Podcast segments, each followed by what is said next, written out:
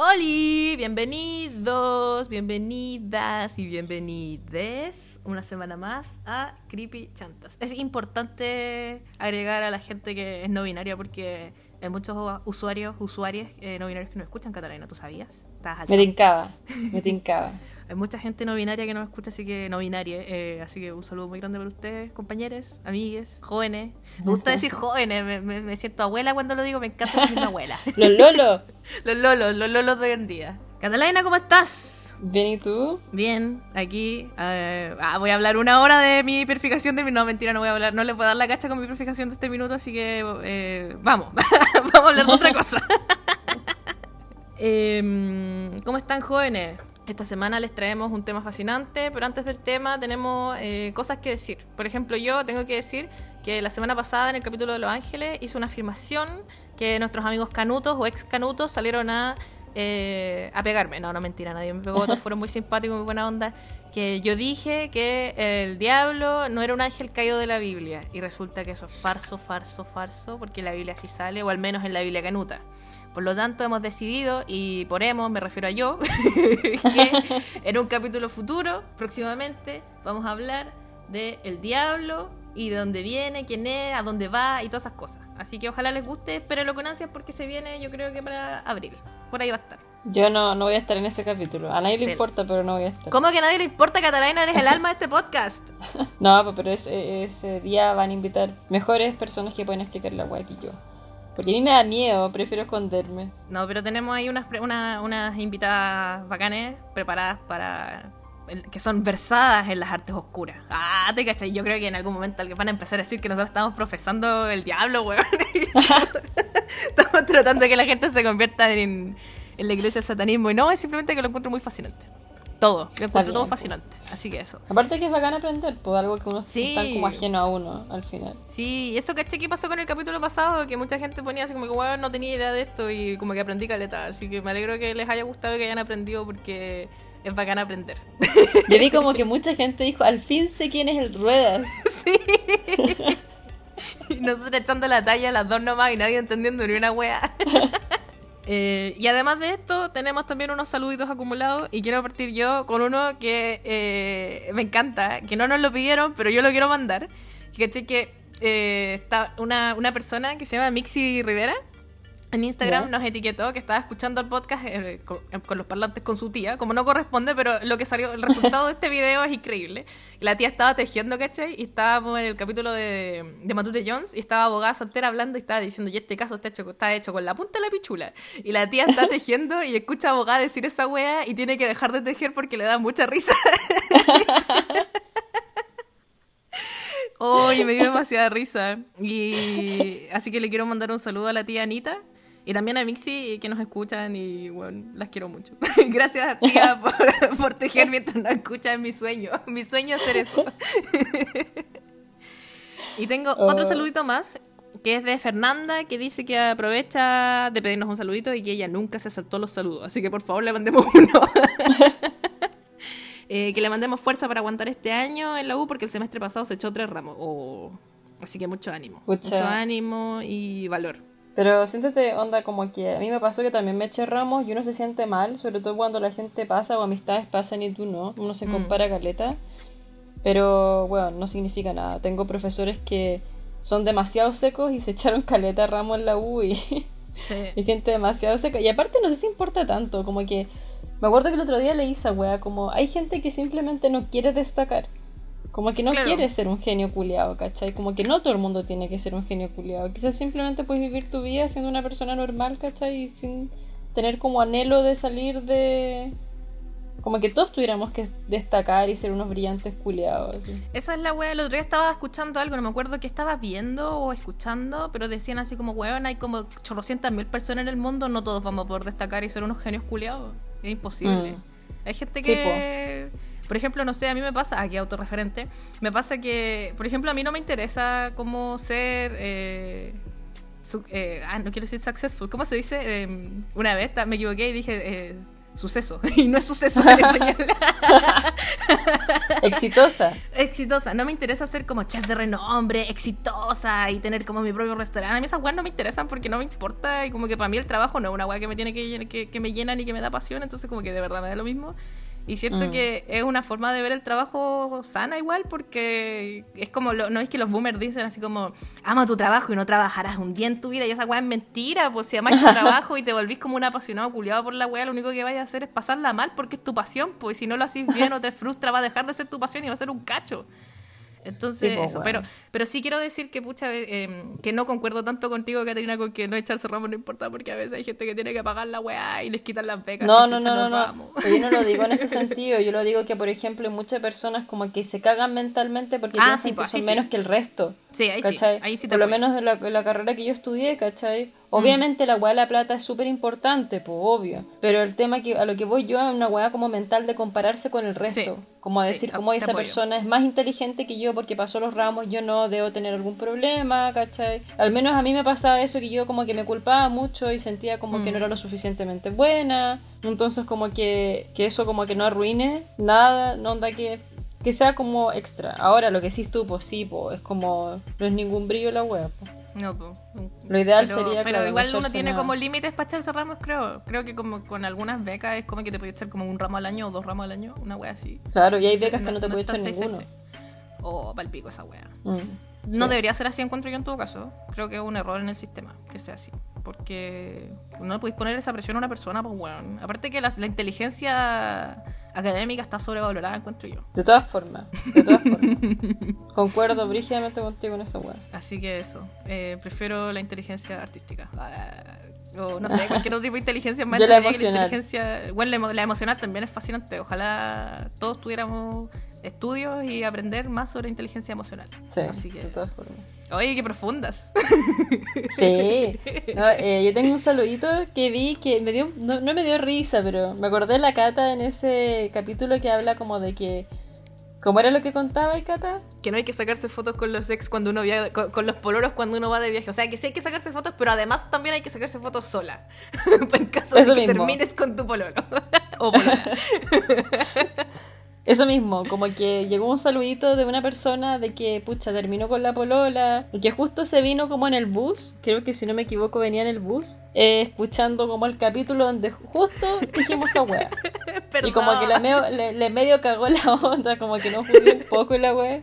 Eh, y dice como que aparte... Eh, viajó por todo el sur con ella y tiene como caletas de fotos con ella encima. Entonces como full onda sad. Y bueno, decía como que si ven esto, les pido un saludito para Raquel. Ay, Raquel, y que perdóname. el 15 de enero, pero nosotros no estábamos en enero, entonces como que, que eso, pues, que ya fue la cuestión, pero que igual nos desea lo mejor y que le mandemos un saludito. Ah, gracias Raquel, un saludo de vuelta para ti muy grande. Eh, todo lo malo va a pasar. Y yo creo que haber terminado en esas circunstancias a lo mejor es una señal para viajar de nuevo. y para tomarte fotos a otro lado. Pero ya sabes ya, pues. Si vais con un pololo alguna wea así, polola, pololo, lo que sea, polole, eh, hay que sacarse, como dice la Cata, fotos sola. Y aparte con el pololo, pero también fotos sola. Yo, yo creo que es muy buena idea, Yo nunca lo había pensado. Yo siempre lo pienso porque soy la persona muy... Traje eh, vivo pensando en tragedia. Entonces siempre pienso que todo va a terminar. voy a dejar de ser amiga con esta persona, voy a terminar con esta persona, todo va a terminar. voy a morir. ¿Te acuerdas que una vez hablábamos esa weá de que pensábamos puras weas de que no, iba a morir, no íbamos a morir? Todos los días, 24-7.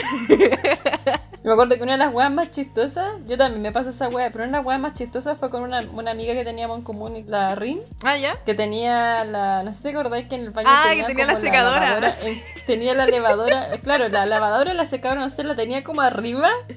Sí, como yo la miraba y yo decía, bueno, esta wea un día se va a caer y me va a matar, así. Imagínate con los terremotos y temblores, weón, me cago. Hoy el otro día hubo un terremoto acá y muchas personas mandaron mensajitos preguntando si yo estaba bien, muy bien, si estaba bien. Así que muchas gracias por la preocupación. Eh, sí, estoy bien. estoy bien, mi familia está bien, no fue mi culpa, gracias. Así que eso. Eh, y eso no tenemos nada más que decir, ¿o no? Nada, no, nada. ¿Tienen ustedes miedo de morir? Cuéntenlo en los comentarios. Qué terrible ser así ansiosa. Pero yo creo que Estar todos todo los seres humanos tenemos miedo morir. de morir. Lo más Yo- que es que mi mamá siempre me dice, bueno, uno cuando es joven nunca piensa que se va a morir, pensáis que vaya a ser joven para siempre. Y yo la quedo mirando y le digo, weón, qué wea, yo. Todo lo, todo lo contrario, weón. Estoy todo el día pensando que me voy a morir. Onda, como que veo el, el, weón, el piso así con agua y digo, puta, me voy a resbalar y me voy a morir.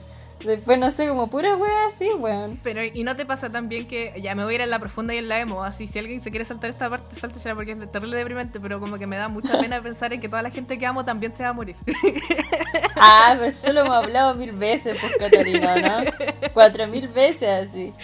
Onda las Qué dos horrible. sentadas, y me acuerdo, sentada en tu casa. en la plaza o en mi casa.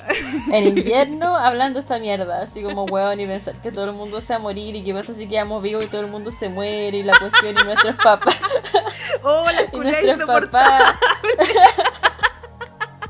y nuestros papás y qué va a pasar y si se mueren y qué vamos a hacer y si se muere el río, si se fue weón, era terrible la weón, no parábamos nunca.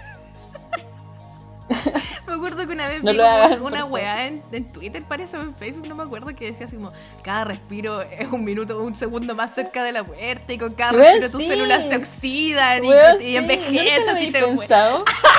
Es muy, Obvio que es muy triste. No lo había como pensado no tan había así como pensado. químicamente, pero um, tiene mucho sentido.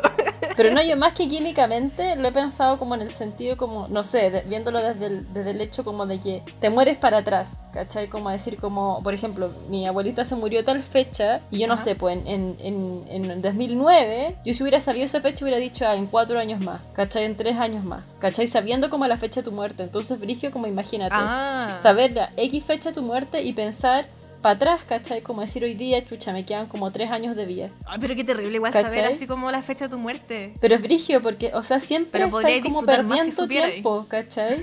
Sí. Esa es la wea, como que no sabéis cuándo te vaya a morir, pero al fin y al cabo, siempre es un día menos, horas menos, ¿cachai? Qué brígido. Oh, Es weón. hoyo la wea. Ya hablemos del tema culiado, no puedo ir a la mierda. Qué gran manera de empezar la semana con crisis existenciales. Bueno, este- por eso no tiene que la gente ser nuestra amiga, weón. Esto No, pasa. La depresión nos en- potenciamos, en, nos vivo. potenciamos nuestra depresión. Ni siquiera la depresión es la crisis, es como la crisis existencial que nos potenciamos. Eh, sí, y la ansiedad también. Tam- No, pero no sé si nos potenciamos tanto la ansiedad. Yo siento que igual nos calmamos la ansiedad la una a la otra. Como que cuando yo estoy en agujeros ansiosos te voy a decir a ti así como, Cata, estoy en la mierda. Tú siempre me decís ya, pero pensémoslo lógicamente. Y me sacáis de agujeros ansiosos normalmente. No, pero yo digo como esta wea igual es ansiosa, po. Como Ah. estar pensando cuando te vaya a morir y toda esa mierda, ¿cachai? Como Sí, que ahí pero- se potencia la wea, a eso voy yo. Sí. Pero igual a Bueno. lo mejor no existirían tantos pensamientos y sentimientos negativos con la muerte si fuera un tema más hablado abiertamente. Y todos lo aceptáramos como el ciclo natural. Eso mismo, eso mismo, sí. Quizás crear Eso tabú mismo. alrededor del tema hace que nos dé tan, tanta ansiedad y hablarlo nos quita la ansiedad, no sé. Yo me acuerdo que una, una mi psicóloga me dijo que. Porque yo, yo siempre pensaba en esta weá de la muerte, la muerte, la muerte. Y me decía como, weón, ve la muerte como algo positivo. Velo como que es una posibilidad de estar con gente y disfrutarla plenamente, ¿cachai? Mm. Como que ella me, me dio la vuelta a la tortilla, ¿cachai? Me cuesta Mm. entenderlo, pero es como que al final como que hay una parte positiva, ¿cachai? Como que Claro. piénsalo como, como disfrutar la vida con esas personas, ¿cachai? Como... Es como el nihilismo negativo, o sea, el nihilismo positivo, que me gusta caleta esa escuela del pensamiento que es que uno debería hacer las cosas que uno le disfruta y que uno le gustaría hacer porque todos nos vamos a morir, entonces como que no tiene sentido pasarla mal y Claro. pasar negándose cosas que uno quiere hacer Así porque mismo. sí, porque bueno, nos vamos a morir. Entonces Claro, deberíamos hacer la weá que eso nosotros mismo. queramos. Eso mismo, totalmente de acuerdo con esa wea. Pero es difícil recordarlo constantemente. Ah, sí. ya, Vamos. ya, eh, empecemos con la mierda esta, que este fue un tema que sacó la Catalaina. Yo no lo conocía ¿No lo cachaba, Cata? y Oh. nunca lo había escuchado, no, no, no. Y la Cata le parecía, pareció fascinante y me metí en la, a ver qué, de qué se trataba y empecemos. pues, onda, contemos más o menos, yo voy a contar por arriba y después la Cata se tirará así de cabeza con la información. Este es un loco que se llama David Berkowitz. El, el apellido es polaco, no tengo idea cómo se dice. Berkowitz, lo voy a decir yo. Y es conocido como el hijo de Sam. Así es más o menos el caso, ¿no? Hijo, es que en, en inglés suena mejor, pero es como hijo de Sam. Sí. Como que ese, es el. Claro, como que ese es el. De hecho, ella, él se llamaba así. Este men nació en Brooklyn, en Nueva York, el 1 de junio de 1953 y es un asesino en serie de Estados Unidos conocido como el hijo de Sam o el asesino de calibre 44. ¿Por qué será? Porque ocupaba una pistola calibre 44. Y el tema es que cometía crímenes disparando a sus víctimas con un revólver Charter, Arms, Bulldog, no sé qué mierda. Y bueno, las mataba. Algunos se salvaron, otros no.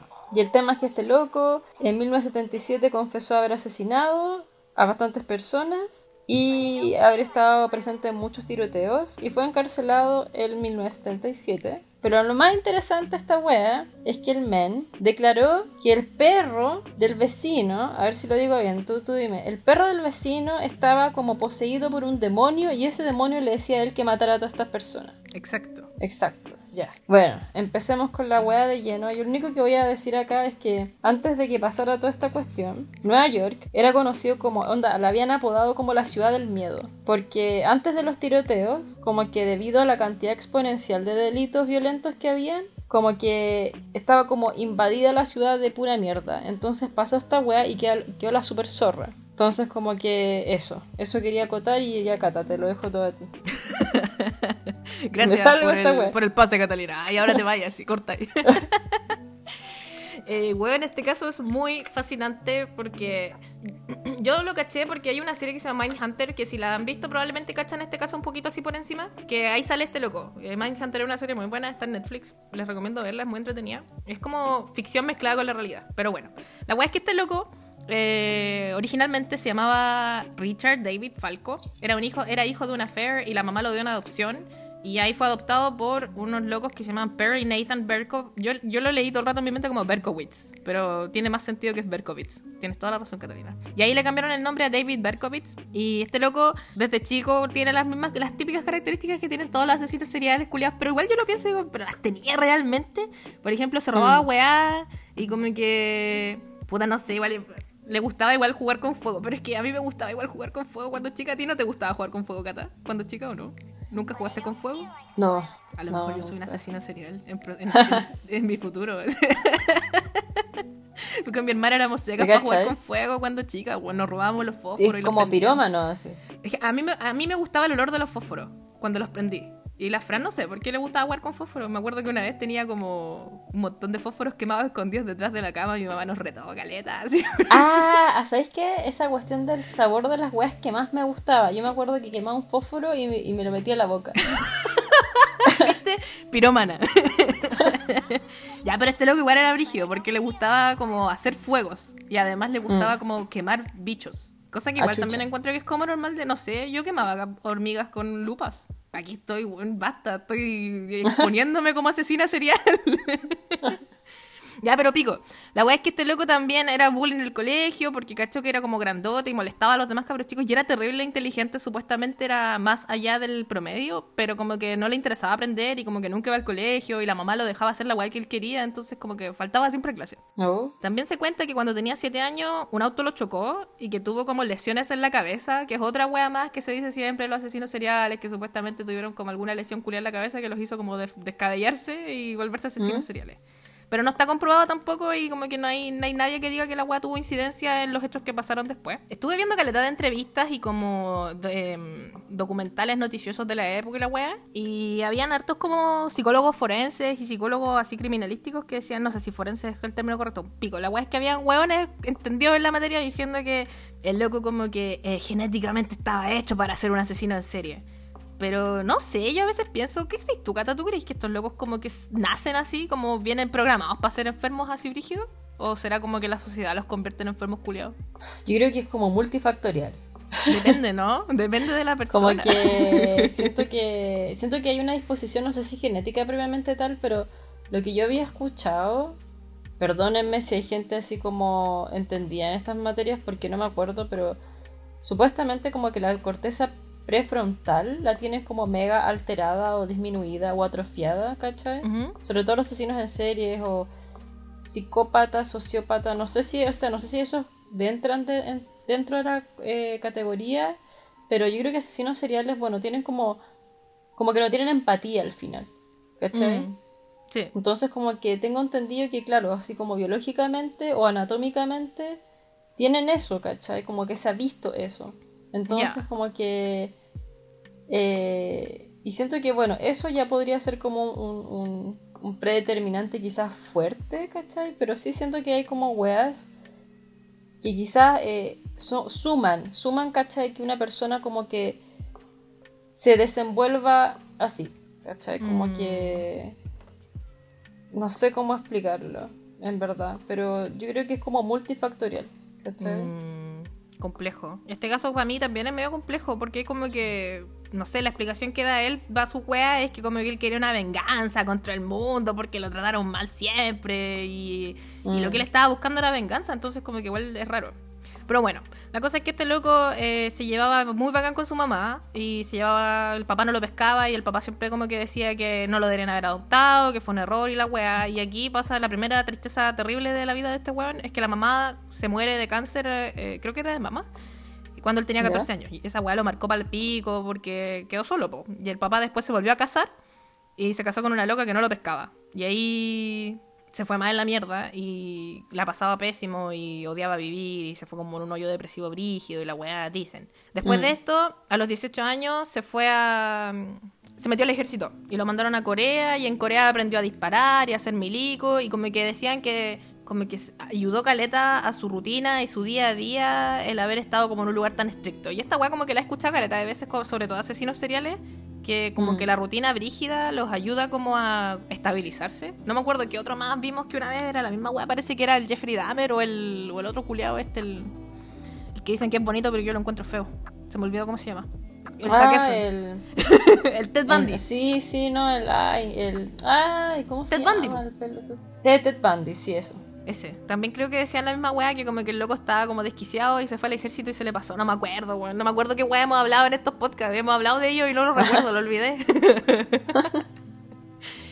Eh, la weá es que ahí em, fue al ejército, estuvo en Corea haciendo sus weá y lo devolvieron a Estados Unidos en 1974 con honores.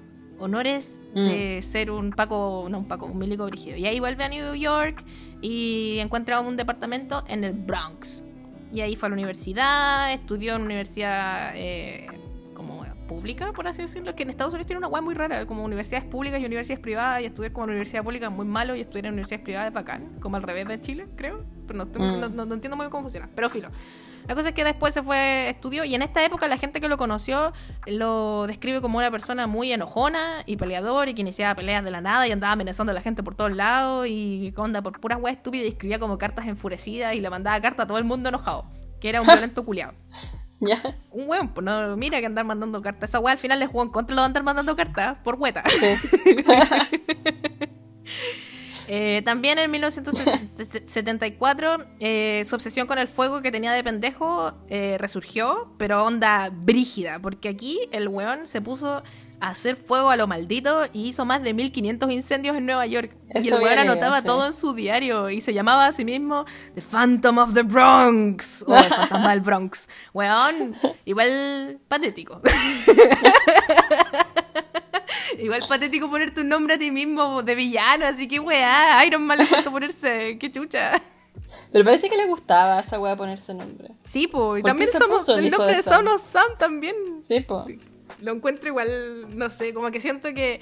Yo no, no quiero decir que los asesinos en serie son icónicos y son bacanes porque yo no lo pienso, pero siento que es más icónico cuando la prensa o el público te pone un nombre de asesino serial, no cuando te lo pones tú, podría una mierda si te lo pones tú. Es que es como, si no me echan flores, me la he hecho yo. Claro, es como una wea así. terrible, como, como el BTK. originalmente íbamos a hablar hoy día del BTK, pero al final nos arrepentimos en el último minuto porque yo leí el caso y me di cuenta que era una paja la wea, así que le dije a la gata que lo cambiáramos por este weón. Pero ese caso me da mucha risa porque la forma en la que lo encontraron es que el weón mandaba como cartas a la policía para. La misma wea que hizo este culiado de Son of, Sam, mandando cartas, ¿Mm? pero nadie lo rajó. y me da mucha risa que nadie lo había pescado con sus cartas culiadas. Todos copiándole al Zodiac. Todos copiándole al Sodimac. Sodimac icónico. Ah, también otro sapo culiado de, estos Sodimac conchetumare. La weá es que aquí como que hay dos escuelas del pensamiento que yo caché en las entrevistas de época y en las entrevistas, no entrevistas de ahora, los análisis de ahora de distintos psicólogos. Que por ejemplo en la época decían que este weón las weas que hacía eran todas con índole sexual. Y siento que antiguamente se creía mucho que todo lo que hacían los asesinos en serie era con índole sexual, como que era que querían, como que matar les causaba placer y por eso como que, y podían como tener placer sexual y por eso mataban gente. Pero yo, este loco, como que sus, sus asesinatos no veo como como weá sexual y la gente eh, de hoy en día que analiza los casos y sobre todo la weá del fuego es que ven que como que el loco estaba tratando de obtener control porque no tenía control en ninguna otra parte de su vida y que la única weá que le daba control era como el fuego y el poder matar gente. Entonces quería como control y por eso se dedicó a matar gente a lo maldito. Eso decían otros psicólogos más modernos. No lo sé. Yo no soy psicólogo, así que yo no soy científico, no tengo idea. Después de esto, en 1975 desarrolló una fascinación por el ocultismo y ahí leyó la Biblia satánica de Anton Lavey, Levy, no sé cómo se lee su apellido, lo siento mucho a los satánicos que nos escuchan, que también es el mismo fundador de la iglesia satánica. Y al leer esta Biblia, eh, se convenció a sí mismo de que estaba siendo controlado por espíritus malignos. Este loco descubrió, me duele la cabeza, tengo cáncer, antes que todos nosotros. y a partir de la weá de los espíritus malignos, malignos, malignos pasa la weá del perro. Me voy a saltar los ataques y voy a contarles como un poco más de contexto de la vida de este loco.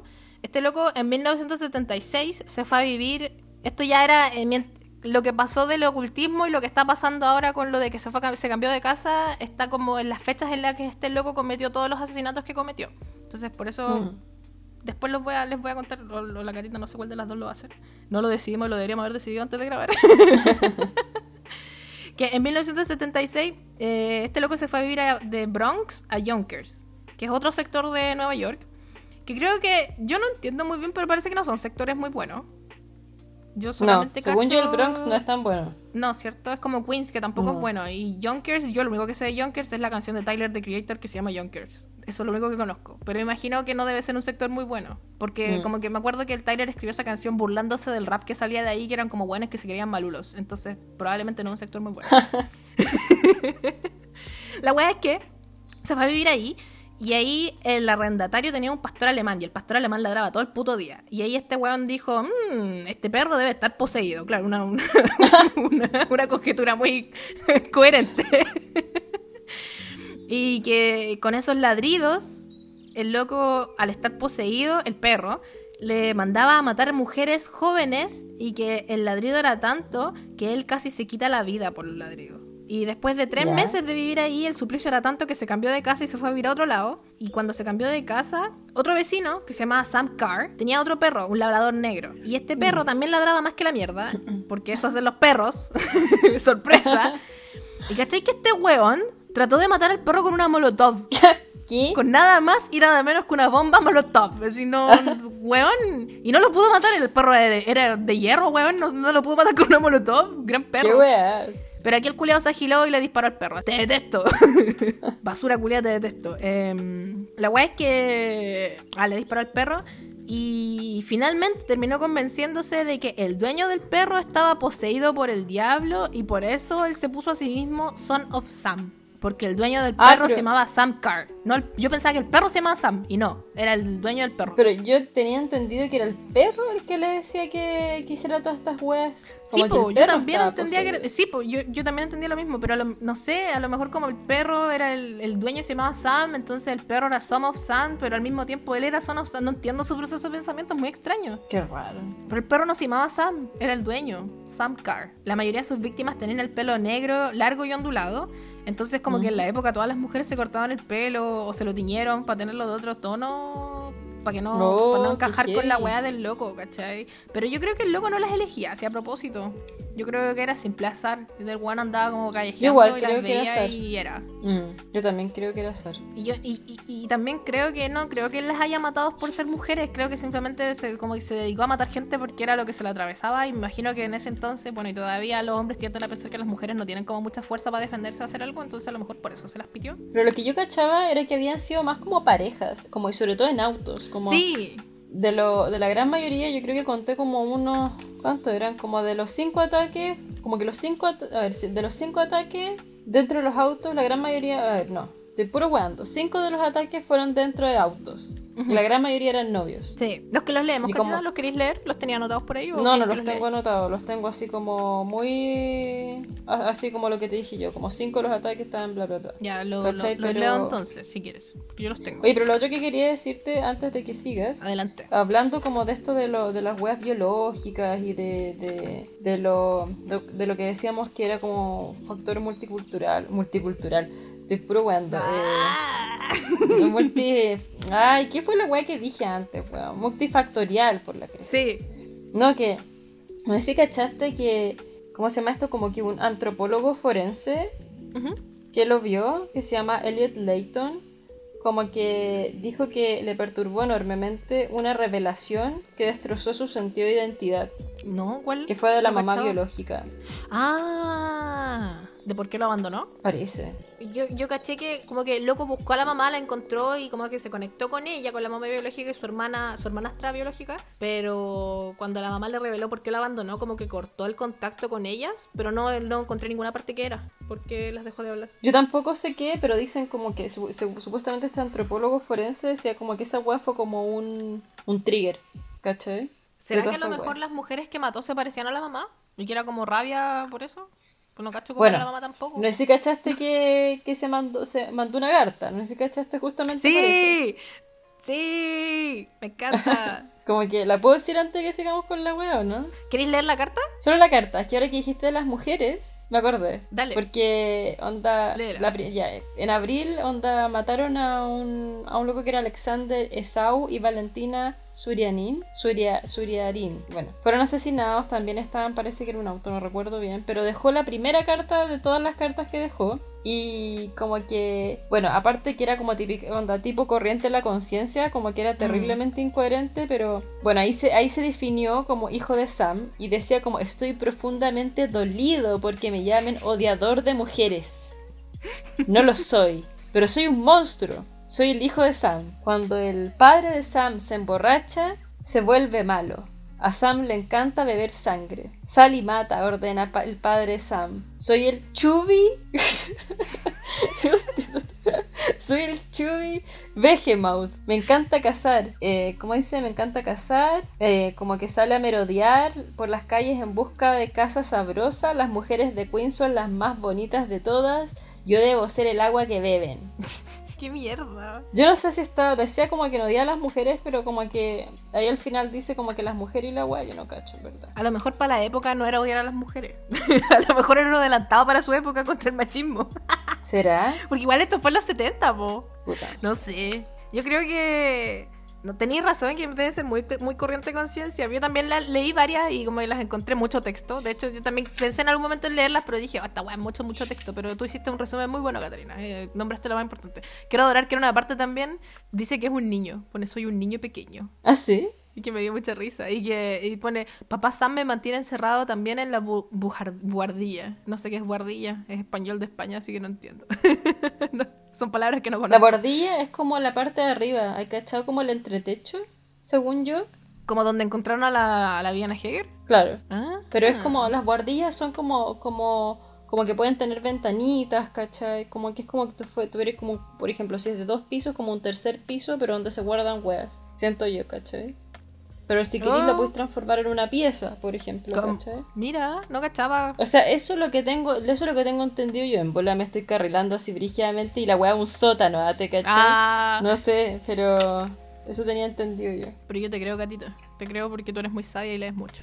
Eh, pero si leer ayuda a aumentar el vocabulario de las personas, no ser como yo que se me olvida cómo se dicen las palabras, porque estoy muy acostumbrada a hablar en inglés y en japonés. Ah, sufriendo, sufriendo por From Success. Eh, ya, entonces los ataques de este loco eh, hizo seis ataques. eh, o sea, mató a seis personas e hirió a nueve personas. Eso tenía entendido Mm, yo. sí. No sé cuántos ataques hizo total porque no los conté. Pero el primero de sus ataques fue eh, en 1975. Que aquí fue antes de volverse como asesino y la weá, así asesino serial brígido. La cuestión fue como que cuando, es como sus inicios. Su, cuando estaba tanteando las aguas de la weá.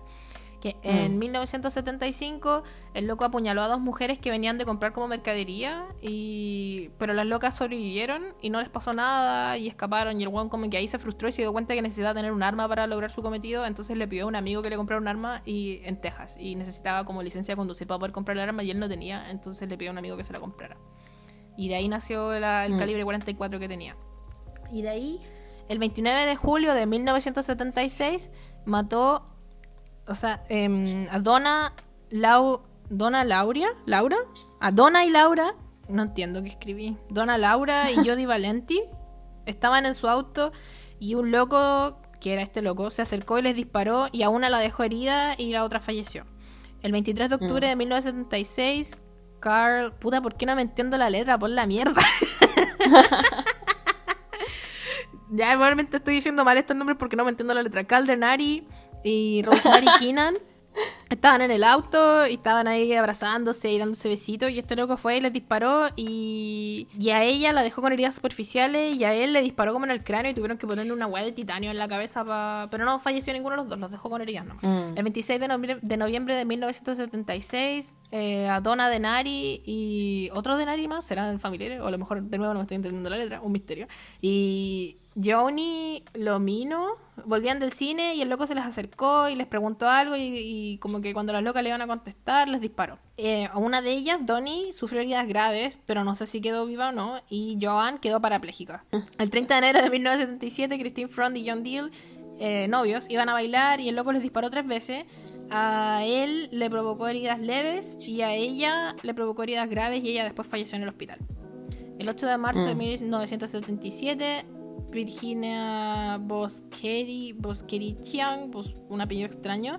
Este me dio pena porque le disparó en la cara a esta niña y la loca se puso como un libro para taparse la cara pues, y el libro y como que falló. Bueno, igual un libro no es nada contra una bala. No soportó, claro, no, soportó, la bala. Y, le, y, falleció. El 17 de abril de 1977, Alexander Esaú y Valentina, que estos son los locos de la carta que contaba y tu gatita estaban en su auto y les disparó y ambos fallecieron. Y a ellos los encontraron junto con esta carta. Mm. El 26 de junio de 1977, Sal Lupo y Judy Plácida, Plácido, eh, salieron de una disco y cuando estaban en un auto, en su auto, el loco les disparó tres veces, y, pero les hizo heridas menores, no, no les pasó nada más.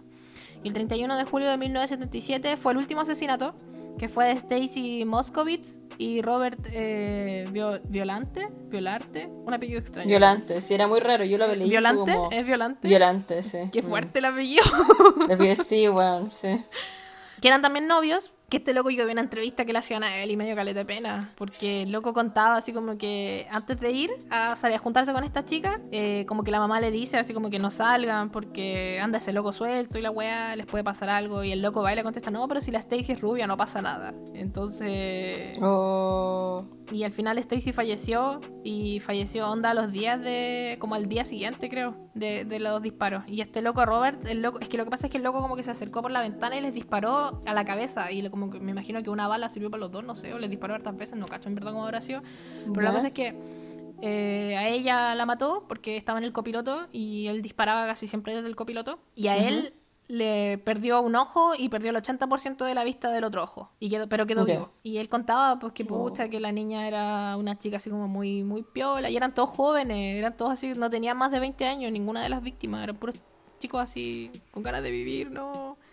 Y es más triste que la mierda, me da pena que hayan fallecido los que fallecieron y los que quedaron con los que quedaron con heridas deben haber quedado más traumados que la mierda. Sí, pues bueno. O sea, imagínate de ese, de ese señor, ahora no sé qué edad tendrá, onda su última, quizás como su último recuerdo, ¿cachai? De por lo menos una visión como normal, se podría decir, es de ella. Mm. qué terrible, eh, y la cosa es que en este último asesinato, que es como uno de los más recordados porque el loco, por, eso, por las entrevistas que les digo yo y porque además, gracias a este asesinato lo encontraron, porque el loco aquí se, estacionó afuera de un, eh, adelante de un grifo. Yo no me acordaba, caché que no me acordaba cómo se dice esa palabra y le pregunté a unas amigas. Me acordaba que en español neutro se dice hidrante, pero en Chile ni cagando le decimos hidrante, pues entonces está como, ¿cómo se dice esta weá?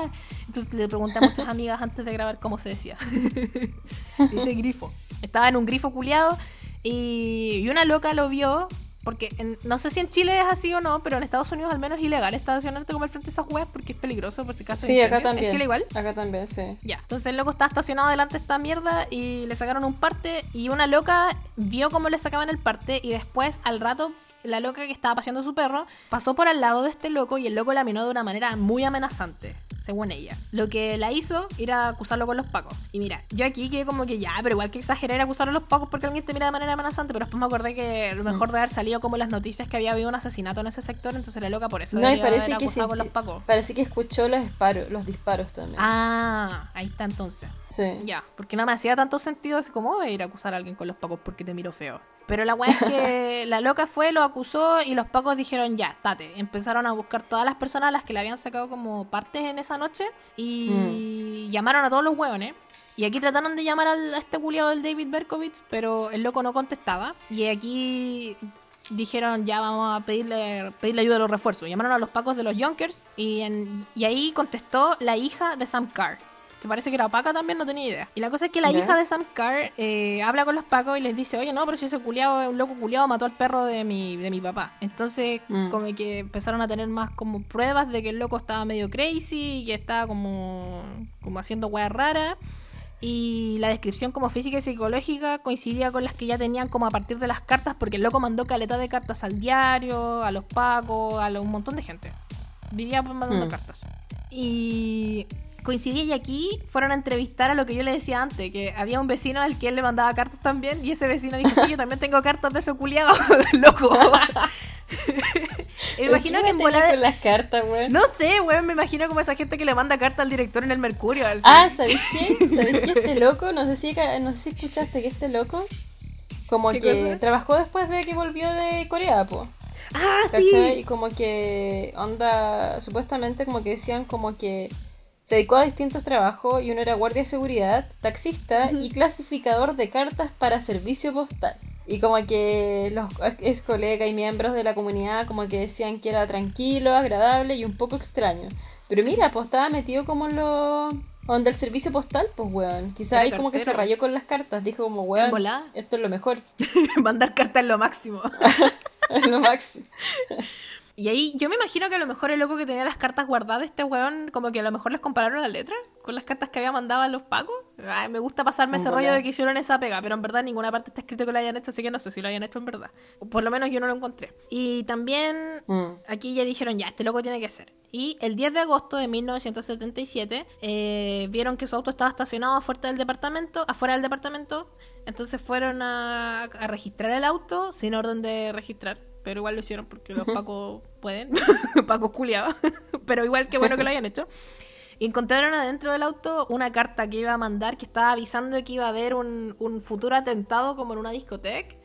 Y, que tam- y encontraron también un fusil adentro del auto. Y quedaron así como que, qué weá este loco. Entonces eh, rodearon el lugar de weones de SWAT, que son como pacos brígidos. Y para que el loco no se escapara. Y al final, a las diez y media de la noche, el loco salió del departamento y se subió al auto. Y aquí el Paco se acerca al auto, le golpea la ventana.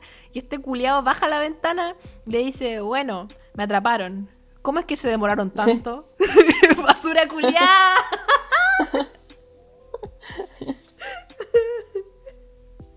Maldito culiao. Bueno, y Lo aparte que dentro del auto también está la, mm, la pistola calibre 20 44. Ah, estaba en el auto. Entonces también por eso como que le, les calzó. Oh. ¿cachai? Pero ¿cachai? Por la weá estúpida que lo encontraron por un parte. Imbécil. Pero por suerte, weón. Sí, no, por suerte que era un imbécil, pero me da risa que el Ted Bundy también lo Qué pillaron por un parte culiado y este tonto culiado también. Son todos tontos culiados que no saben manejar. Oh. Y, y aquí el loco como que en las confesiones, mientras lo estaban interrogando, admitió todos los asesinatos. Y como que aquí los pre- la prensa y los medios se volvieron locos. Porque, weón, mansa mina de oro tener esta weá por las medias historias que deben haber sacado en la época. De hecho, creo que el diario, antes de que lo pillaran, el loco mandó una carta a un diario, creo que era el Post, el New York Post, no me acuerdo, y la publicaron. Y ese diario vendió como dos millones de copias en un puro día. Porque esa carta weando, pública. tu madre. Palpico. Y aquí fue tanta la weá de, de lo famoso que era el caso y de que el loco se estaba viendo poco menos una superestrella, que tuvieron que en Mm. Nueva York, en el estado completo, sacar como una nueva ley que prohibía que el loco pudiera monetizar la situación. Y Oh. muchos estados replicaron la misma ley, y esa ley como que se les conoce como las leyes del Son of Sam.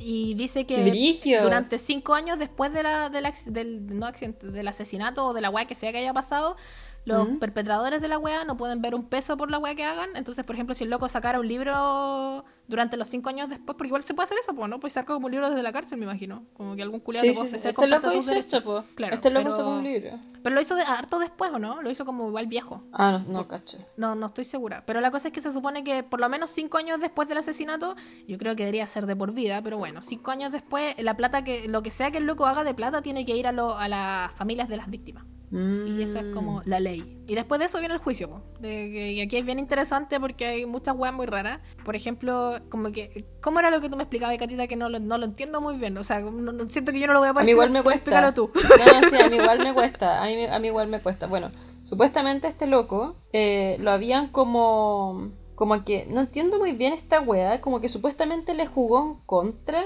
Mm. Como. su- como que una supuesta patología mental que él tenía, su psicosis, más específicamente esquizofrenia y aspectos más avanzados de paranoia de personalidad. Pero con la cata no entendemos muy bien si realmente tenía esa wea o no. Sí, es raro. Yo no, no sé, pero la cuestión es que dicen que le jugó en contra. Yo no entendía bien por qué es que le jugó en contra. Y parece que es como, miren, como que, como este loco fue, fue evaluado para poder ser juzgado, ¿ya? Y como que los abogados de él negaron que, a que se declarase inocente por razones de locura. Como que no querían como que dijeran como, no, es, es inocente porque está loco, ¿cachai? O sea, no, no que esté loco, sino que tiene como tal y tal y tal como eh, diagnóstico clínico mental, por ejemplo. Y se le declaró culpable. Pero es como una, una especie de mundo al revés que le dicen tipo Trampa 22, que es una novela de Joseph Heller, en el que el protagonista necesita demostrar que está mentalmente inestable, pero el acto de, de pedir ser eximido demostraría que está de acuerdo. O sea, como, como decir como no, no, yo tengo problemas de- eh, mentales y la cuestión, no estoy bien, no estoy bien, pero pedir así como, pero líbrenme, pero yo soy inocente, eso ya tiene que, ya, ya dice que tú estás cuerdo. Mm. Como que. Entonces parece que por eso le jugó en contra. Como por- porque lo habían procesado como que tenía como rasgos como esquizofrénicos y cosas así. Pero el Mm. loco después como que pidió que no lo, no lo- O sea, que fuera libre y que él no tenía la culpa y todo. Y eso fue como literalmente decir como. Bueno, está ahí, estoy totalmente de acuerdo a lo que hiciste, ¿cachai? Claro. Entonces como que en el juicio el loco intentó saltar por una ventana de la sala.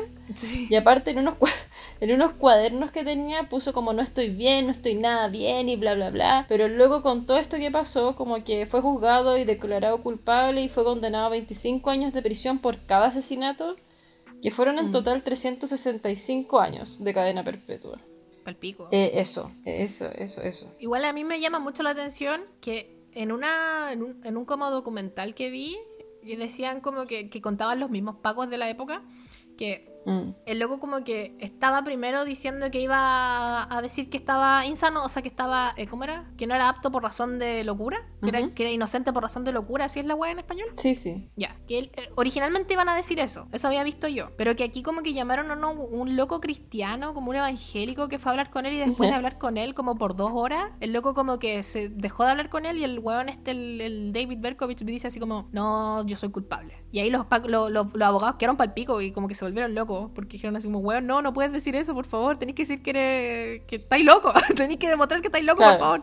Y aquí como que también se tiró varias confesiones interesantes en el juicio y decía que el perro eh, demandaba la sangre de jóvenes mujeres y que el perro labrador negro tenía, o sea, estaba poseído por un demonio ancestral y que... ¿Qué más? ¿Qué más era? Ah, eso, que estaba poseído por un punto. por la posesión ancestral, punto.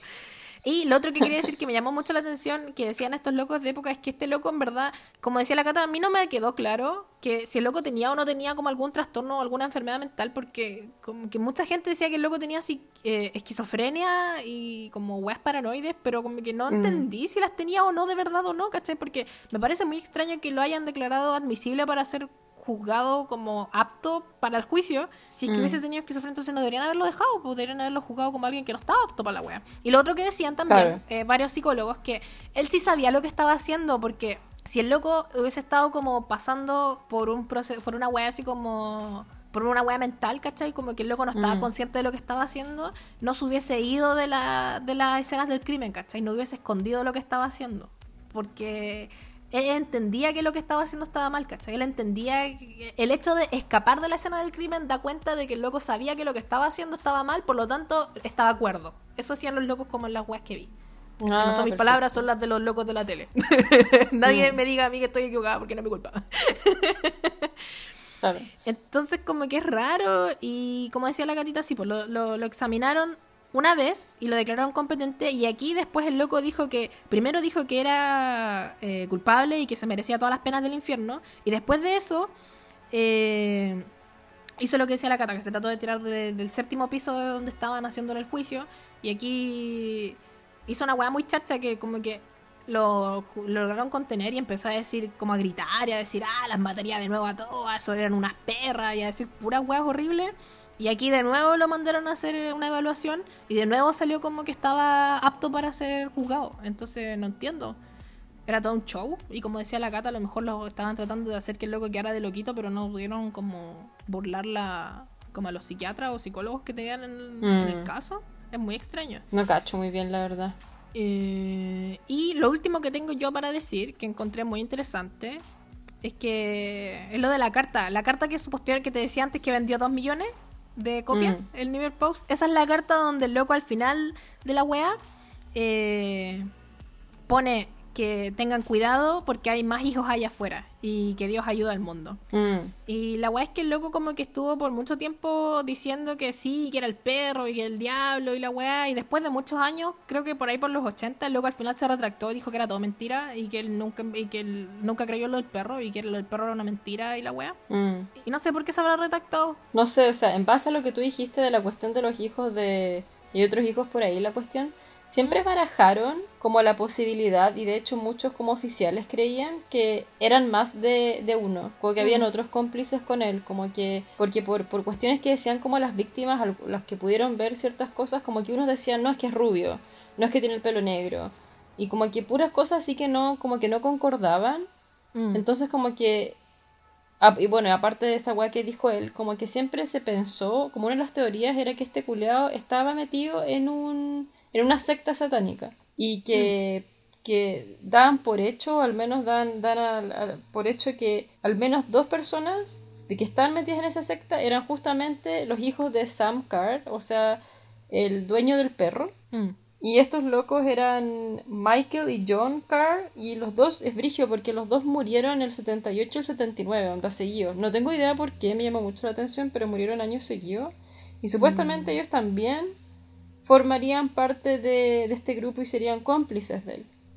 Y es algo que siempre se ha tenido como en mente, que probablemente quizás, onda, existe la posibilidad de que haya sido una secta satánica. Mm. Pero loco nunca ha dicho nada. eso. Sí. Hay harta gente que cree Eh, esa weá de la secta satánica. De hecho, yo me puse a ver entrevistas de que le, que le hicieron al loco que están en YouTube, eh, ahora viejo, y Mm. en los comentarios hay caleta de gente diciendo el loco no actuó solo, la secta satánica.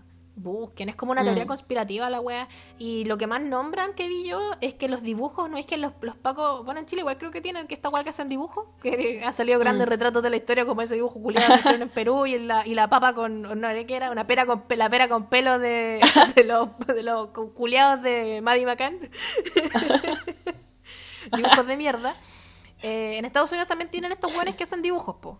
Eh, Sí. Y todos los dibujos que hay hablados de él son todos diferentes. Y eso es raro igual. Caleta de gente como que dice, ya, pero ¿cómo va a ser tan diferente la wea? ¿Cómo Claro. se van a haber equivocado tanto? Mm. Entonces, igual es fascinante. Y como último dato, este loco ahora es evangélico, así brígido. Eh, se llama a sí mismo, atención, Son of Hope. Anteriormente Son of Sam, ahora Son of Hope. Y Son of Hope en español significa el hijo de la esperanza. ¿Cachai?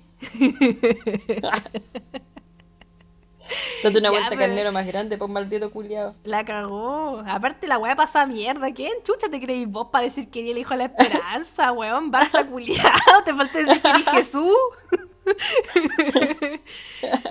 Y puta, no le gusta. La cagó. Quizás tiene delirio mesiánico, aparte. Capaz, po. Yo también lo pensé cuando vi que el loco se llamaba así mismo el Son of Hope. Y escribió un libro, po. Que ese es el libro que decís tú, que se llama Son of Hope, la historia de no sé qué chucha, como de David Berkowitz, una mierda así. O sea, no lo escribió ah, él, pero un culiado se lo escribió. Y invitó a un exorcista conocido, no me acuerdo cómo se llama el exorcista, a escribir un libro con él y el exorcista le dijo que no. y no le gusta que le digan Son of Sam porque él cree que es la prueba viva de que Dios vence siempre al diablo. Incluso grupos cristianos evangélicos lo consideran un ícono y una figura importante porque creen que él venció al diablo y que él venció la maldad y que por lo tanto es una persona. Gente, pues, Claro, sí, pues. ¿Qué pasa? Y es palpico ver igual su entrevista. Puta, no sé, igual. Como que me arrepiento un poco de haber visto sus entrevistas porque siento que como que lo. Es que aquí, aquí viene como todo lo que hemos hablado hartas veces nosotras de la cárcel y que la cárcel en verdad debería ser como una weá que reforma a la gente, pues, ¿cachai? Que, que ayuda a que se vuelvan a reinsertar en la sociedad y que cambien como personas. Mm. Y, y, yo creo mucho en eso, pero es cuático lo de los asesinos seriales porque como que realmente estarán arrepentidos o están como fingiendo para poder salir de la cárcel y volverse locos de nuevo. Y esa es la weá, o sea, yo siento que, yo siento que el tema de la, de la cárcel en sí, hoy en día, ese pensamiento como de que la gente se rehabilite, ¿cachai? Todo, como que mm. No, no, puede ser como, como, ¿cómo se podría decir? Como habilitado mm. hoy en día, como, para, como está hoy en día, onda, tienen que existir cárceles, ¿cachai? No puede ser como que, onda, de verdad no, no es llegar y, y, sacar a la gente porque se está rehabilitando, ¿cachai? Tendría que haber como, como un... Es que tiene que venir de mucho antes, partiendo por esa weá, ¿cachai? Como tiene que venir como desde, desde chicos, ¿cachai? Onda como como ir atajando esas cuestiones, ir también derivando, darse cuenta mm. si hay algún niño que tiene rasgos psicopáticos, rasgos sociópatas, ¿cachai? Como que ir derivando, ir controlando, ¿cachai? Pero desde muy chico. Entonces como que hay toda una cuestión que está, está mal, ¿cachai? Mm. Entonces como que es súper complejo y hoy en día como que no se puede dejar de tener cárceles, porque tampoco hay como una suficiente cantidad de personas que estén en las cárceles ayudando a que estas personas se rehabiliten también. Claro, porque lo también que está haciendo ahora con las cárceles es tirarlos a morir a los locos a la cárcel nomás, que vivan una vida de mierda, inhumano. Sí, pues. Pero... ¿Qué iba a decir? Te interrumpí, perdón. No, no, no, no, eso, sí, por lo que tenéis razón. Pero sí, pues hoy en día como que es súper complicado el tema de las cárceles porque hay todo un tema como de, de que, como que, como la abolición a la cárcel, pero también hoy en día eso no se puede implementar. Es el problema, mm. ¿cachai? Sí habría que cambiar un sistema completo. Y, no solamente con la cárcel, tenéis que atajarlo. El otro estaba hablando con abogada soltera esta wea, que ella decía que más que la cárcel en sí es que tenéis que atajar a la gente en riesgo social desde chica, como como mejorar el cename, por ejemplo. Si el cename funcionara como corresponde, atajaría a los niños que están como... Porque al final es verdad, porque los niños salen del cename y terminan en la cárcel, como sí, Entonces, si los atajáis ahí y así un sistema como corresponde y el cename mm. dejara de ser una mierda, las cárceles también podrían mejorar. Pero está complejo igual porque, bueno, como decís tú, pues, el sistema culiado ya es así y yo creo que es terrible complicado cambiarlo y es dificilísimo. O sea, si uno parte hoy en día, se verían como los, lo, probablemente como los, frutos como 40 años más, una wea así, ¿cachai? Mm, yo creo. Entonces así como para verlo hoy en día no es posible, es el tema, ¿cachai? Mm. Y no sé si habría alguna cárcel que funcione como corresponde. Por ejemplo, yo sé que la cárcel de acá es como que los locos los tienen haciendo, trabajando así como todo el día dentro de la cárcel. Y los tienen así terrible cortitos con el tiempo, todo, tienen todo el día programado entero. Y... Y es brígido. Y una vez vi unos videos de unas cárceles por dentro y son súper bonitas. Como que son así como piezas muy tranqui, como que siento que no es como la cárcel que conocemos nosotros. Y una estaba hablando con el Río y yo le decía, Río, la Chile la cárcel es horrible, es terrible. Así es, a mí me da pena ver videos de la cárcel en Chile y me da mucha rabia cuando estos programas culiados como y llevan a cabros como cuicos que se portan mal a la cárcel, así como que así vaya a terminar vos si no te portáis bien. Me cargan esos programas culiados.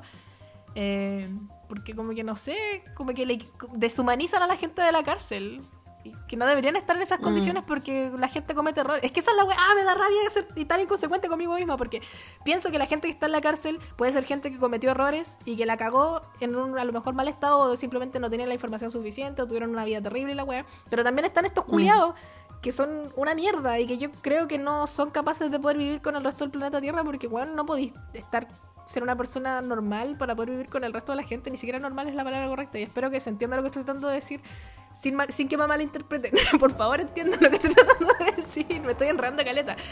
Pero alguien que mata porque sí a seis personas y hiere a otras nueve, yo creo que no es alguien que pueda vivir con el resto de la sociedad. Y no sé si es alguien que pueda ser como reformado y reinsertado a la sociedad. ¿cachai? Claro. No sé. Ese es el problema, ¿cachai? Sí, pues. ¿No es verdad? Y no sé si sea posible lograrlo en algún minuto, ¿cachai? Es como cuática la weá. Porque a lo mejor con el Por eso habría que ahora no es atajar- posible, pero habría si que cambiáramos atajar- la weá, no sé. Es que esa es la cuestión. Habría que atajar desde muy chico. Mm. ¿Cachai? Yo me acuerdo Sí. que. No, no, no voy a decir nada. Pero. Casi nombro a alguien, pero mejor me quedo callada. Pero el tema es que hay que atajar. sí, el tema es que hay que, hay que, hay que atajarlos de súper chicos. Porque hay ciertas como. Se puede, no, uno no puede, puede notarlo. Mm. ¿Cachai? Onda, es, es capaz de. Los profesionales son capaces de darse cuenta cuando un niño es sociópata, es psicópata, ¿cachai? O tiene como cero empatía con el resto, ¿cachai? Entonces, como que hay que atajarlos y no sé si, no sé si se podrá hacer algo también, ¿cachai? Tampoco estoy Sí, diciendo. Ari sociópata te meten a la cárcel tampoco, ¿cachai? po. Porque yo estuve viendo videos de sociópatas y. No sé si psicópatas, pero eran sociópatas en YouTube sobre gente que está súper clara de que es sociópata, ¿cachai? Y nunca ha hecho nada. Pero lo tienen súper claro, ellos saben que Mm. son sociópatas, ¿cachai? Y saben que pueden manipular a la gente, ¿cachai? Saben cómo comportarse para obtener lo que quieren, ¿cachai? Saben todo eso. Es súper interesante, como que hablan psiquiatras y el psicólogos sobre el tema y se hablan personas que son están insertadas en la sociedad, pero que saben perfectamente que son sociópatas, ¿cachai? Claro, Como que tiene que saben, como algo, algo claro. que les hace como un clic. Es que igual sociópata a lo mejor y psicópata es demasiado diferente. O sea, son efectivamente diferentes. Los, los sociópatas son como... Ah, pero nos vamos a meter a hablar de psicología, ninguna de las dos entiende mucho, estamos hablando de pura mierda. pero... No sé, pero siento que hay un punto cuático. donde la persona puede ser como enseñada quizás Mm. de alguna forma al menos darse cuenta algo, porque también una vez vi un, un video de la pedofilia, ¿cachai? Y de un pedófilo que hablaba ahí, que él estaba su él, él sabía que era pedófilo, ¿cachai? Y que nunca en la vida había tocado a un niño, ¿cachai? qué brígido. Porque sabía que era pedófilo, ¿cachai? Y era, él, él se prestó y todo y le decían como, no te, no te da miedo, ¿cachai? Onda salir en la tele y la cuestión y él decía como que en verdad no, porque yo sé que soy pedófilo y nunca he tocado a un niño porque sé que está mal, ¿cachai? Mm. Entonces como que era brigio, porque bueno, este, este, este tema para, para, para, otro, para otra weá, pero el tema es que siento que quizás en algún grado la persona puede ser como, como quizás no tratada, pero puede ser como, se le puede mostrar, ¿cachai? Que su condición afecta de alguna forma como a otras personas y puedan afectarlo socialmente, ¿cachai? Mm. ¿Será Quizás como que se le puede hacer ver eso en algún, no, no sé, yo creo que, por eso que es como multifactorial la wea, Mm, eso es lo que me sí. pasa, como que, como que, es- no, no sé, por eso te decía que es como súper importante quizás atajarlos de chico, Mm. pero eso es, wea, es más difícil que la cresta, necesitaría tener una cantidad de psicólogos así Onda, gigante, ¿cachai? Como ángeles de la guarda los culiados, así un cabezón Claro. chico y le ponía un psicólogo al toque. Pero es cuático, po. Y a mí este loco per- me, me perturba caleta porque ver sus entrevistas de ahora viejo, que ahora es un viejo, Mm. debe tener como 70 años por ahí. Eh, no sé, yo lo veo y veo un abuelito, así veo un abuelito cualquiera y el loco está como, cada vez que habla, abre la boca y pide disculpas, es la primera weá que hace, así como que parte diciendo, bueno, yo quería hablar de esto, porque ahora soy otra persona y la weá como que se está tratando de funar, no, no sé si es la funa, pero, pero la cosa es que el loco como que dice, y por las cosas que yo hice en el pasado, como que reconoce que hizo weas en el pasado y siempre después de decir las cosas que hice en el pasado, dice, eh, por las que pido disculpas porque estuvo mal y la weá, entonces como que, y como que el loco no sé, a mí me dio mucha sensación de que está hablando como con sinceridad de la weá, ¿cachai? Y como que de verdad está arrepentido, como que se le llenan los ojos de lágrimas a hablar de la weá, ¿cachai? Como que el loco tiene pura pinta de que se va a poner a llorar por toda la mierda que pasó. El loco tiene derecho a libertad condicional, cada, cada dos años puede pedir libertad condicional. Se la han negado todas las veces. Y él siempre dice que en Mm. verdad ni siquiera le importa pedir la libertad condicional porque a pesar de que él cree que él ya no es peligroso, él no quiere estar afuera de... porque no, no, no lo merece, ¿cachai? Mm. Y dentro de la cárcel trabaja como mandando cartas a gente y ayudando como... Ay, dale con las cartas, güey. Bueno, el conche tu madre vive mandando cartas, weón. Lo único que hace es mandar cartas. Pero ahora evolucionó porque tiene una tablet y manda email también. Y tiene como un blog que le mantiene como una iglesia, como un grupo evangélico se lo mantiene. Y luego como que escribe weá. Y por ejemplo una vez public- mandó una weá a un diario porque había un weón que estaba matando gente. Y como que mandó un- una carta pidiendo que el loco por favor dejara de matar gente y la cuestión. Entonces como que el loco dice así que él está tratando como de hacer un trabajo como para pedirle disculpas al mundo por lo que hizo. Y le debe pesar la conciencia porque si no no haría la weá que no, no estaría como haciendo todas las mierdas que está haciendo ahora, pues, ¿cachai? Entonces como que efectivamente debe sentir un- algún nivel de arrepentimiento por todas las weas que pasaron. Y ahí Lo que me pasa es en qué momento te das cuenta que es real. o no. Eso, ¿cachai? Yo no sé si el Es que esa es la wea. o no. Porque esa, la wea que tú me estás diciendo, el tiro me recordó como al- a, esta cuestión de. Pucha, es que no sé si lo estoy diciendo bien, pero estoy casi segura que es sociopatía, el Ujú. término como de la manipulación, pero que es brígida, el nivel como que son muy como. No sé si inteligente es la palabra, pero muy agudos en cómo manipular a la gente, ¿cachai? Es que yo entiendo que hay dos, eh, existe la sociopatía y la psicopatía. Y yo lo que entendía que la psicopatía era la más brígida y que los hueones que son como asesinos seriales normalmente son como psicópatas. Y los sociópatas son personas que como que les cuesta como hacer cosas con la sociedad normal y son como diferentes, son como medios neurodivergentes. No sé, de nuevo, no sé si estoy usando los términos correctos. Sí. Por favor, alguien que sepa, cuéntenos, porque es demasiado interesante el tema y me gustaría saber más. Claro, pero por Pero ejemplo sí. me recuerda mucho al tema de que en qué momento te das cuenta si no es manipulación. Mm. ¿Cachai? Porque el loco se, des- se desdicho, se desdicho como, bueno, se desdijo de la cuestión, después decía que no, que sí. En un momento, de hecho, le comentamos con la Cata antes de, de grabar de que el loco mandó un, ¿cómo era la wea? Que mandó un, ay, que mandó al, al ay, a una, a una ciudad. A eso, a- Ah, el libro de magia en una-. Claro, en- en- onda envió un libro sobre brujería a la policía de Dakota del Norte y afirmaba que él estaba detrás del asesinato de una joven en esa, en esa ciudad. Y onda más tarde eh, apareció el verdadero culpable, ¿cachai? Entonces el culeado como que, no sé, como que... Después decía como que pasó a afirmar que él estaba detrás de algunos asesinatos y que su- los cómplices de la secta, eh, cuando tenían, y- onda, hablaba de un Ma- Manson 2, que uno de los, Mm. de los de la secta se llamaba Manson 2 y weas así. Entonces como que inventaba weas, les decía, y a mí lo que me pasa es que ¿qué pasa si sale de la cárcel y onda empieza a inventar weas o hace algo e inventa weas y se desdice, inventa weas, ¿cachai? Mm.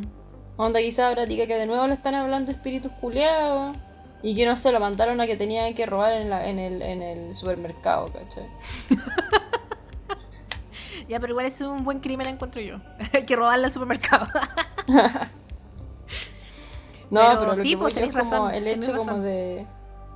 Entonces, ¿cómo, ¿cómo ahí te das cuenta? Yo creo que, bueno, según supuestamente estos locos decían que no tenía nada, entonces quizá en verdad, en verdad el loco es como que... Pero ¿cómo? Si no tenéis nada te ponía a matar así como así, weón. ¿Cómo? Es que eso No fue raro, no entiendo. Yo entiendo a la gente que a lo mejor tiene que matar por supervivencia, no lo justifico en ningún caso, pero entiendo que si te están amenazando con una pistola y tú también tienes una Sí, pistola, pues no yo estar- dispararía. no hay- Sí, pues no está a estar disparo usted o disparo yo, pues. claro. Disparo pero- usted o disparo yo. Pero esta weá de matar a gente porque sí es muy raro. Como, ¿qué weá le pasa? ¿Por qué hizo eso? Y aparte la justificación que él mismo da es como considera, llevaba considerando matar por mucho tiempo, porque necesitaba tener la venganza contra el mundo, que siempre había sido injusto con él y que lo rechazó y lo dañó. Y todos estamos dañados, hermano. Todos tenemos trauma. Yo- y a ninguno no se nos ha ocurrido dedicarnos a matar gente. Pero bueno, eh, vámonos. Vámonos, sí. Eh, fue un tema muy interesante, me gustó, fue divertido haber vuelto al True Crime. Hace tiempo no habría, bueno, hace caleta que no hacíamos True Crime. Y me alegro, ojalá les haya gustado porque nos han dicho así como, por favor, vuelvan al True Crime. Pero yo me gusta también hablar basura estúpida. Las teorías conspirativas son mi pasión, así que van a volver próximamente. Así que eso. Eh, esperamos que estén muy bien, que tengan una linda semana. Recuerden que nos pueden seguir en Instagram como CreepyChantas. También nos pueden seguir en Twitter como CreepyChantas. Nos pueden poner estrellas, pueden poner campana, pueden hacer todas esas weas que tienen los youtubers que hagan, háganlo. Háganlo si quieren y si no, váyanse a la chucha. no, no se vayan a la chucha, los te quiero mucho. Que tengan una bonita semana. Adiós. Que estén muy bien. Bye bye.